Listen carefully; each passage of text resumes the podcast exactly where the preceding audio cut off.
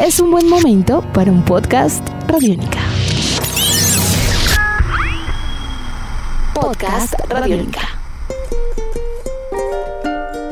Si volviera a nacer, lo haría para entender este man tiene una de las propuestas pop más interesantes del país y quizá del continente en los últimos 10 o 15 años. Lo hemos conocido por grandes discos como Primer Acto de 2012, Caótica Belleza de 2015, Un Valiente Amor Libre de 2019 y Si Volvieran a Ser de 2021. Hoy, en una cita con el profe, especiales Radiónica, podcast Radiónica, queremos presentarles a ustedes una conversación con todo un artista hoy residente en México, este man siempre en el corazón de Colombia. Sean ustedes bienvenidos y bienvenidas a Una cita con el profe, podcast Radiónica. Los puedes escuchar en radionica.rocks y en tu plataforma favorita. Aquí están las historias de este man.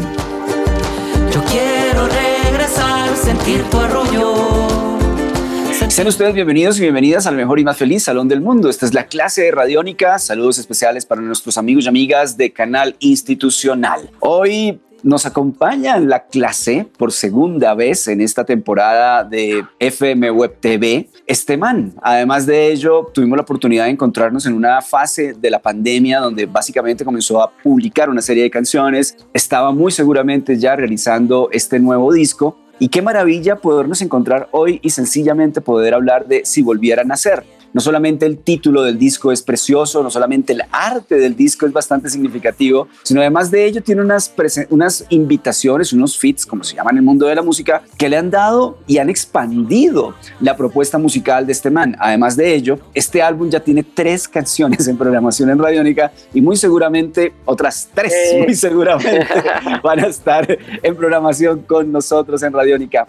Apreciado este man, es un gusto tenerte en casa, literalmente en Radiónica y en tus propias palabras, ¿qué es si volviera a nacer? O sea, ¿cómo, cómo lo presenta el artista? Y no se preocupe que tenemos preguntas sobre el disco, varias. Bueno, profe, no, pues primero muchas gracias por este espacio, como siempre, un gustazo estar otra vez conectados aquí hablando. Y bueno, eh, si volvieran a nacer, digamos que este, este nombre del, del, disco surge de una canción inicialmente, eh, una canción que escribí en plena pandemia, eh, se la escribí a mi mamá y todo surge desde ahí, digamos, en un momento en el que, pues, obviamente, después de mucho tiempo de estar lejos de lo de uno, del lugar de donde uno viene, de mi mamá, de mi papá, de mi, familia, pues uno empieza a ser consciente de cómo eh, hay muchas cosas que lo definen a uno, ¿no? De lo que, de, las raíces que uno tiene, ¿no? De una forma de mirar el mundo. Eh, y esta canción la escribí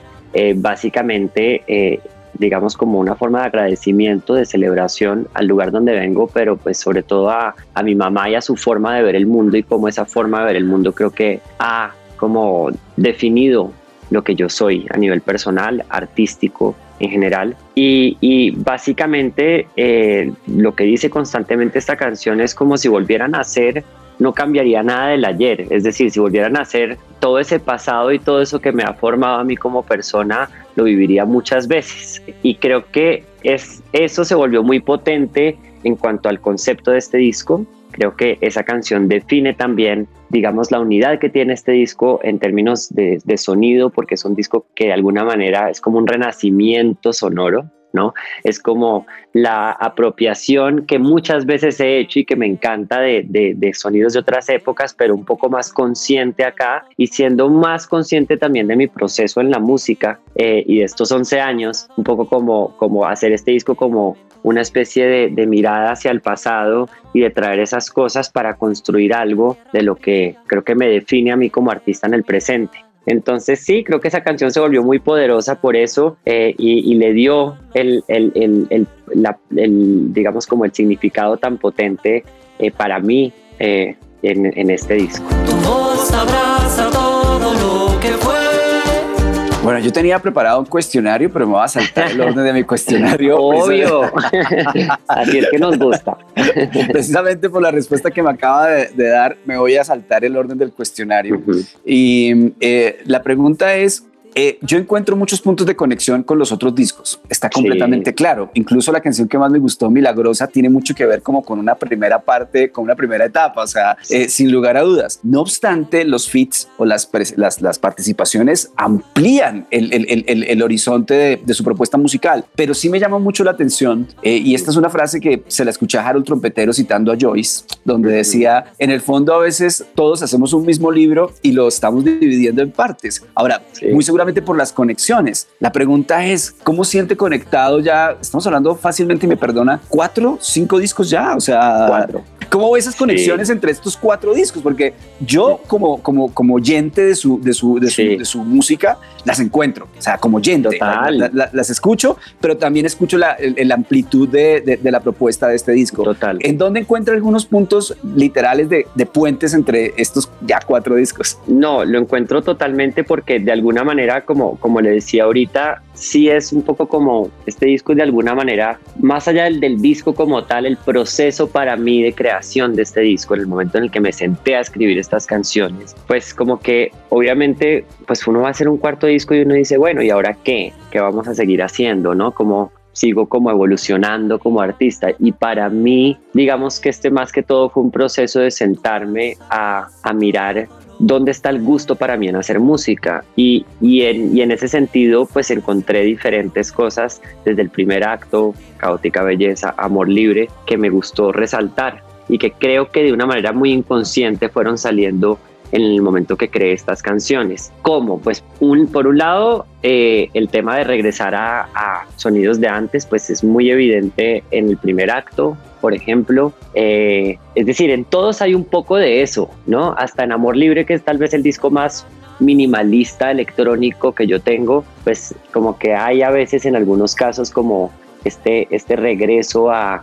inicios de la música electrónica, digámoslo así. O en Caótica Belleza, pues hay mucho juego de, de, sonidos más latinoamericanos que aquí se vuelven a, a, ver o a indagar de una manera un poco más profunda y de pronto como volviéndome mucho más consciente yo en este tema del sentimiento. ¿A qué voy con esto? Y es que, es decir, yo siempre he escrito canciones en general como, como muy particulares, eh, digamos, jugando mucho con metáforas a veces, otra vez siendo mucho más directo, pero realmente desde que me vine a vivir a México, desde que un poco como que cambié un poco el, el, el rumbo del lugar donde, donde hago música, donde vivo, pues me enfrenté más a decir las cosas, un poco más de una manera como desde las entrañas, sin miedo a, a, ser simple, pero como que esas palabras tengan un poder. Y creo que eso definitivamente lo viví desde, desde amor libre y lo quería hacer desde antes, pero fue un proceso, ¿no? Entonces creo que este disco ya está ahí.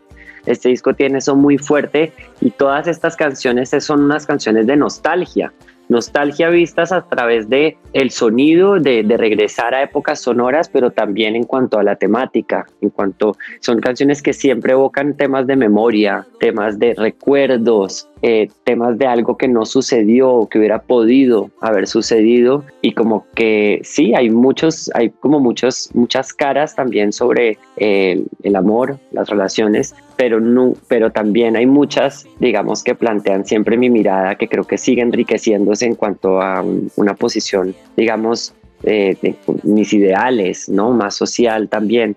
entonces creo que sí, es un sancocho en ese sentido. Eh, pero, pero sí, creo que ahí le contestó un poco la, la, la, pregunta. Es algo que inconscientemente pasó y uno vuelve y ya termina siendo como una, una radiografía de, del pasado de uno, del de el paso por todos cada uno de estos discos y por esas cosas que para mí vale la pena rescatar y tener en cuenta y que me definen como artista.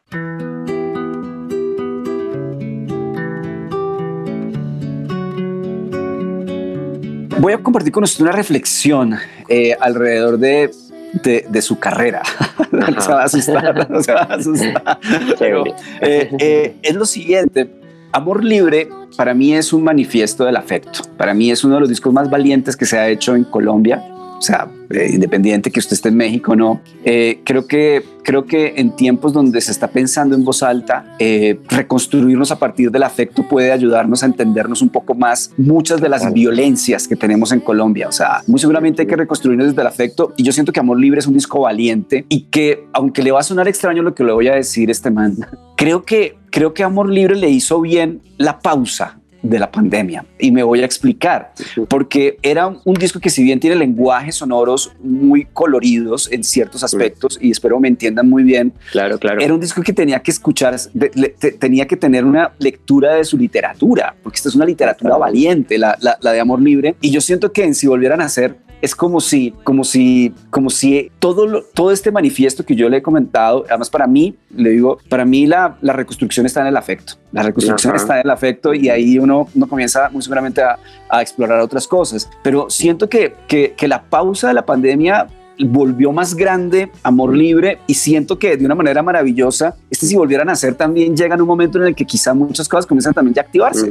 De acuerdo. No, pues me, me encanta ese, ese análisis también de Amor Libre, porque, bueno, primero hablando de Amor Libre, pues es un disco que sigue o sea, me sigue trayendo muchas sorpresas en cuanto a la gente que lo escucha. Eh, y, y, y pues creo que tiene mucho sentido con lo que usted está diciendo porque por lo menos tres canciones que siguen siendo las más escuchadas diariamente y, para mucha gente fue un disco de descubrimiento durante la pandemia. Eh, entonces eh, está genial eso porque pues habla también de cómo la música en medio de momentos inmediatos, de lo instantáneo, donde todo es tendencia, momentánea, pues hay canciones que terminan como quedándose y, volviéndose más poderosas en el tiempo y creo que de pronto es la idea también con este disco, no sé, eh, y creo que sí es un disco que está ahí sí muy marcado, eh, como lo decía ahorita, por, por, eh, por este sentimiento de la, del, yo creo que del encierro, del aislamiento y, y, de todo este, esta cosa de vivir los sentimientos a flor de piel que nos dejó la pandemia.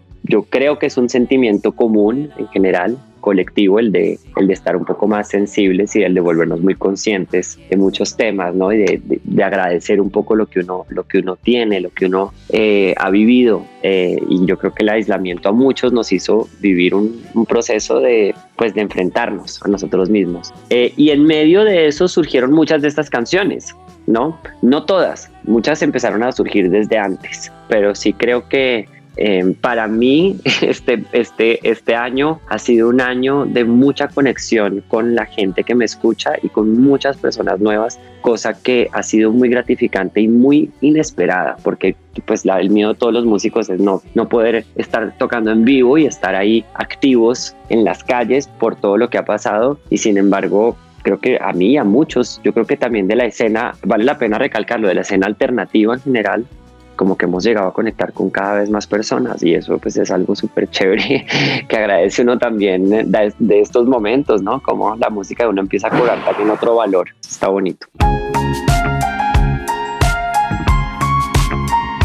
Si volvieran a hacer, para mí, a mí me da la impresión que es un disco donde siento al artista nuevo. O sea, lo siento nuevo. O sea, esto me encanta. Creo que el proceso de los discos, sí, es total. Ahora, eh, hacer un disco con, donde eh, aparece Daniela Spala, donde aparece Lila Downs, aparece Miranda, nos, o sea, eh, existe algo especial. Además, yo leí a Lila Downs muy emocionada por, por, su participación, o sea, además abrir, con, o sea, tener a Lila.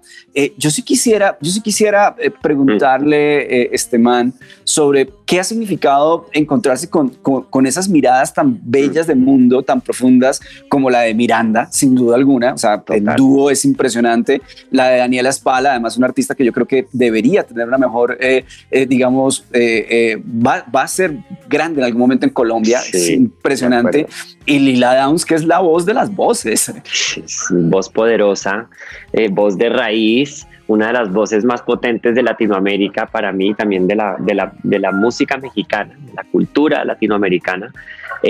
y bueno, pues todo esto, aparte de esas tres colaboraciones, las, las otras cuatro que hay, porque son siete en total, por un lado surgieron como en ese en ese proceso de estar uno mucho más detenido eh, y, tener más tiempo precisamente para dedicarle a esto, eh, yo dije, qué rico poder colaborar luego de haber hecho un disco en el que a propósito no quise colaborar con nadie, ¿no? Porque Amor Libre fue un disco de cero colaboraciones, excepto al final que hicimos una versión de Amor Libre con Javier Amena, pero para, para el principio y digamos toda la conceptualización del disco, yo dije a propósito quiero hacer un disco solo y creo que hace parte de, la mirada del disco. En cambio, en si volvieran a hacer, dije no, este disco es un disco que ya teniendo en cuenta como lo que yo quiero resaltar como de, este proceso que he tenido artísticamente, quiero darme la posibilidad de, de seguir soñando en estas colaboraciones que que bueno, no me puedo quejar, he podido hacer desde los inicios, ¿no? Como que siento que he podido colaborar con artistas que para mí han sido eh, mis influencias desde que empecé eh, y fan de muchos de estos desde niño, ¿no? Entonces, pues con esa idea también me propuse hacer esto en medio de, estar detenidos en, este año de aislamiento y todo. Y así fuimos poco a poco, a veces yo mismo contactando a muchos de, estos artistas, como el ejemplo de Miranda, eh, otros que son más amigos, como Daniela Espala, que la conozco hace un buen tiempo, o Marco Mares, es un artista mexicano que me encanta lo que hace, eh, hace parte de una escena que está ahorita aquí creciendo cada vez más, o José Log, que hablábamos antes, que es un artista eh, cantautor fenómeno con unos números impresionantes, muy talentoso, o pues simplemente contactar artistas como Rosalén, pues que eso fue también por medio del management, o Lila Downs, que también por ese lado, y pues que son gigantes, ¿no? Pero, pero, pero sí creo que era la posibilidad de, pues, de seguir haciendo como este tipo de colaboraciones que a mí me hacen crecer mucho. Y, y creo que eso, el, tema de tener alguien como Lila o como Miranda, pues es genial porque además son canciones que para mí están un poco pensadas también en voces así, ¿no? Juan y Paul es una canción, pues por un lado, muy himno al primer amor libre o ese sentimiento de, aceptación de lo que uno es desde niño. Creo que Miranda para mí es una banda que ellos inconscientemente son unos íconos LGBT sin realmente ellos proponérselo, ¿no? Eh, y creo que dentro de ese juego pues caben muy bien sus voces como de una canción como Juan y Paul o caso de si volvieran a ser que es una canción de raíz, es una canción que tal vez es la canción más eh, en cuanto a sonido latinoamericana, eh, muy andina por un lado, pero también tiene muchas cosas de ritmos que hay en México muy particulares y la manera como se produjo y creo que pues una voz como la de Lila era perfecta ahí. Entonces sí, creo que hay como unas ganas de, de eso para mí, no solamente hacer colaboraciones por hacerlas, sino mirar cómo creo que estas voces pueden enriquecer mucho el mundo de estas canciones. Y lo que digo, estoy súper, súper contento con cada una y me faltó mencionar a Paula Pera, que yo creo que el profe la debe conocer. Es un proyecto nuevo también de toda esta cantidad de bandas indie eh, que están surgiendo en, en, Colombia. Eh, una escena que creo que hay que vale la pena mostrar. Y yo la conocí a ella por Pablo Escayón. Pablo, gran amigo, ha sido pues una persona con la que he compuesto, escrito canciones, primer guitarrista de la Este Band, o sea, es alguien que hace parte de lo que es este man desde sus inicios y él mismo me mostró la canción con Paula, me dijo pues ella me ha mostrado su proyecto con, con Paula, Paula Pera y El fin de los tiempos eh, y algunas sesiones que habían hecho y me dijo, vea, Paula escribió esta canción pensando en usted, en su música, y creo que la canción estaba muy inspirada en los primeros sencillos que había lanzado del disco, porque estoy hablando de este disco, empezamos a lanzarlo desde el año pasado, a principios de la pandemia, y me encantó. Y le dije, vea, yo quiero meterla en el disco, quiero meterla en el disco y hacerlo con Paula, y ella le pareció lo máximo. Y es bonito eso, como poder también mostrar artistas nuevos eh, y no por eso una gran voz, ¿no? Que, que creo que ha causado también eso en mucha gente, una de las canciones preferidas de muchas personas también. Entonces, eso, siempre estaré y soy feliz de colaborar con todo tipo de artistas mientras sienta que pueden aportar algo a mi proceso.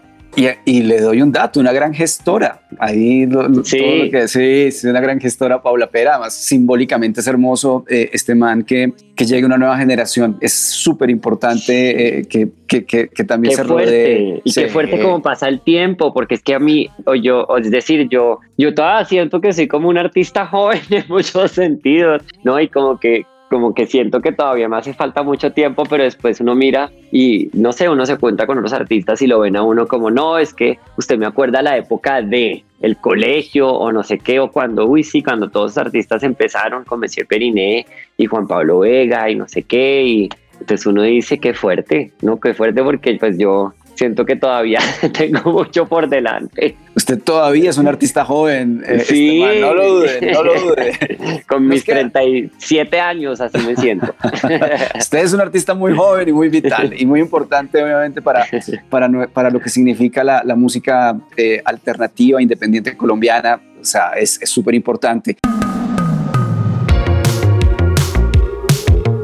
Eso nos ha pasado el tiempo muy rápido, nos queda una pregunta. Ay, qué pena, yo creo que me da por hablar mucho. No, está perfecto. Me tengo que, que, recortar un poco en las respuestas. No, las entrevistas con Radiónica eres libre. Eh, eh, eh, no, es que eso es lo que me gusta, eso es lo que me gusta, usted sabe, eso es lo que me gusta y yo creo que a todos los músicos siempre que tenemos este espacio para hablar, lo agradecemos mucho. Entre todas las preguntas que le tenía, bueno, pues sabe, he podido resolverlas todas, falta una, me falta una, que era, era la segunda. Siempre que hemos tenido la oportunidad de hablar los dos, hemos hablado de las artes plásticas, además, obviamente por su, usted es un maestro en artes plásticas, o sea, artes visuales, artes plásticas, y me llama mucho la atención el, el, concepto de la, de la portada, me parece precioso, mm. me lo vi muy feliz cuando usted presentaba, usted yo, yo lo retuiteé de una, Esteban, Esteban yo lo retuiteé, yo claro, ese disco de Esteban, cómo no, o sea, eh, eh, ¿Cómo describe esa parte estética? Porque eh, siempre, siempre, usted siempre tiene una propuesta estética por disco. O sea, y lo hablo también el, performance. O sea, súper interesante ese aspecto. Bueno, pues esto fue fue todo un proceso. Por un lado, eh, el, el, Cursi es, es digamos, el, eh, así se llama, el diseñador y creador, ilustrador de, de, esta portada con el que vengo trabajando desde Amor Libre. Es una persona súper talentosa que, que aparte eh, me emociona mucho trabajar con él porque es de esas personas que además yo le mando la canción y la oye muchas veces y lo agradece y se le mete como con mucho corazón a hacer las cosas más allá de simplemente entregar algo que sea bonito, ¿no? Entonces, pues ya de entrada esa conexión para mí es esencial con alguien y también porque me deja hacerle todos los cambios y yo en eso soy insoportable, es decir, yo soy como el que lo pongo y le digo, a ver, vámonos por ese lado, no, me arrepentí, esto no me gustó, vámonos por acá. Entonces, pues de alguna manera sí hemos trabajado y con este disco en particular eh, que empezamos a hacer las portadas de los seis sencillos que salieron antes juntos, para este momento yo le dije, mira, yo tengo en mi cabeza esto, me lo he soñado, eh, lo tengo así, le hice un dibujo, un mamarracho horrible, eh, porque eso sí, soy, o sea, muy maestro en artes plásticas, pero pues yo me guié más por la parte audiovisual, entonces el dibujo no es tanto lo mío, eh, o sea, me gusta dibujar, pero no lo hago tan bien, a mí me parece, y, y le mandé, precisamente era esta cosa, yo le decía, yo tengo esta idea muy psicodélica, muy inspirada en carátulas de afiches de los años 70. Tenía muchos afiches que empecé a buscar así de publicidad, de festivales, de carátulas de discos, entre el de Bob Dylan, entre el de el Yellow Submarine, de los Beatles, eh, bueno, diferentes carátulas que me parecían como claves de esa época y psicodélicas en general y con mucho color y le dije, este disco pues al final, aunque es como una radiografía y como un paso por diferentes décadas, creo que sí tiene muy marcado el tema de los 70 de alguna manera y pues me imaginaba yo un poco como con esta cosa de volver a nacer saliendo en un principio era detrás de unas montañas, ¿no? Eh, pero luego eso lo empecé a ver muy religioso, como muy ligado a esa parte y dije, no, no, no, no, no, saliendo de la tierra y naciendo como, como si fuera como una planta. Eh, y así lo empezamos a ver con el Cursi y le cuento algo, la primera versión de la carátula era yo verde, era todo verde, pero yo parecía como que y salían mis manos así como unas plantas, pero entonces le dije al Cursi, no, parezco un eh, extraterrestre y pues no, como que empezamos así a tener muchas versiones y creo que en algún momento me va a querer, o sea, ya ahora que lo hablo con usted debería empezar a mostrar cómo fue ese proceso para mostrarle a la gente porque fue muy divertido. Y pues en todo esto le cuento que mi mamá estuvo súper presente porque siempre está en toda la toma de decisiones de mis carátulas. Yo le mostraba y le decía, bueno, ¿qué opinas de esto? Eso cambié 58 veces las tonalidades de todos los colores, pasé a colores mucho más opacos, bueno, hasta que finalmente quedó esta carátula súper colorida y que creo que define mucho lo que, lo que soy yo y lo que es este disco. Estamos en la clase radiónica con el apreciado Esteman. Vamos a terminar con el cuestionario radiónica. Son 10 preguntas rápidas, 10 respuestas rápidas. No se me preocupe, no se me va a asustar. Qué peligro. Están preciosas las preguntas. ¿Listo? Listo. Desperté bueno, nos vamos con el cuestionario Radiónica. Pregunta número uno, disco favorito. Parsley, Sage, Rosemary and Thyme de Simon y Garfunkel. Ese es uno de mis top 5. Pregunta número dos, comida favorita. La pasta. Pregunta número tres, película favorita. Annie Hall de Guriale. Pregunta número cuatro, ¿qué te produce miedo?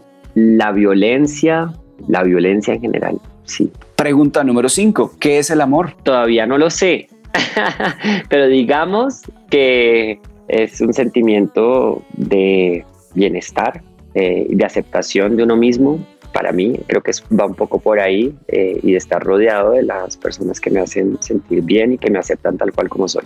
Pregunta número 6. Una canción para cantar en voz alta, a grito herido, como dicen. bueno, digamos que si volvieran a hacer en este caso. Pregunta número 7. Un libro recomendado. Un libro recomendado, El fantasma de la colonia Roma. Pregunta número 8. ¿Qué artista colombiano, colombiana recomienda? ¿Qué artista colombiano o colombiana recomiendo? Pues bueno, hablando de, que está en el disco, Paula Pera, pongámosla en este caso para, para más, darle más voz todavía. Pregunta número 9. Un lugar en el mundo. Un lugar en el mundo. Uno de mis preferidos los domingos la sección 2 del Parque Chapultepec en la Ciudad de México. Pregunta número 10, ¿cómo se salva el mundo? Dificilísimo, pero yo creo que cualquier manifestación creativa y artística es una de las formas de, de encontrarnos en un mundo para todos. Nos bañamos, fuimos la flor, la pureza Escuchamos a este man hoy en una cita con el profe. Podcast Radiónica. Un fuerte abrazo para el gran Jairo Rocha, todo un maestro del sonido. Mi nombre es Álvaro González Villamarín, arroba profastronauta, acompañándolos y acompañándolas en estas conversaciones. Hoy con un notable e inolvidable este man. Nosotros aquí también Salvamos el Mundo. Una cita con el profe, podcast Radiónica. Ya sabes que nos puedes seguir escuchando a través de radionica.rocks y en tu plataforma favorita.